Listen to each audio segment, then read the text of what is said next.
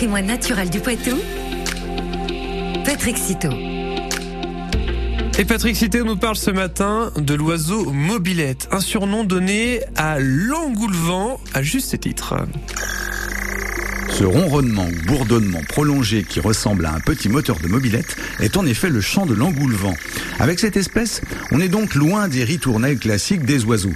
Comme me l'a raconté Michel Granger de la LP au Poitou-Charentes, plus d'un ornithologue en herbe aura été surpris en soirée ou en matinée en entendant ces notes bizarres. Facile à reconnaître au niveau sonore, l'apercevoir reste une autre paire de manches.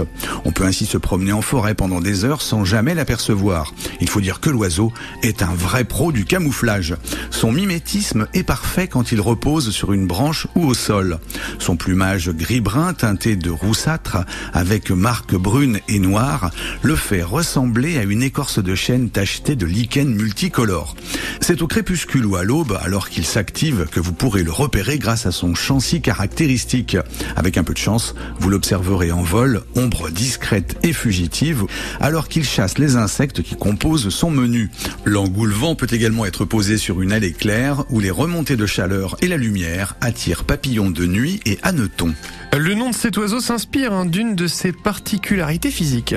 Avec sa bouche démesurée, quand son bec est ouvert, on a en effet l'impression qu'il peut avaler le vent. Comme évoqué, il préférera amplement les insectes.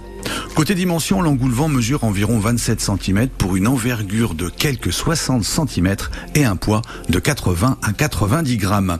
Il pond ses deux œufs au sol et fait souvent deux couvées. L'engoulement ne passe que la belle saison en Poitou où il arrive en avril-mai. Il repart ensuite hiverner en Afrique centrale et méridionale en septembre. La LPO étudie régulièrement une des plus belles populations de la Vienne en forêt de Moulière. Il n'est pas présent de manière homogène ailleurs dans le département. Sur l'ensemble du Poitou-Charentes, ces populations semblent stables, mais l'espèce reste néanmoins dans la catégorie à surveiller. La dégradation de ses habitats et la diminution des insectes liés au traitement phytosanitaire bouleversent en effet son équilibre de vie. La Charente et la Charente-Maritime possèdent à elles seules 80% de la population de l'espèce dans notre région. En Vienne, on l'estime à environ 400 couples. Vous aurez ainsi peut-être la chance d'entendre le son si caractéristique de cet oiseau mobilette. C'est vrai, c'est très caractéristique. Merci beaucoup, Patrick Citeau. Et maintenant, Patrick Citeau, on le retrouve sur FranceBleu.fr.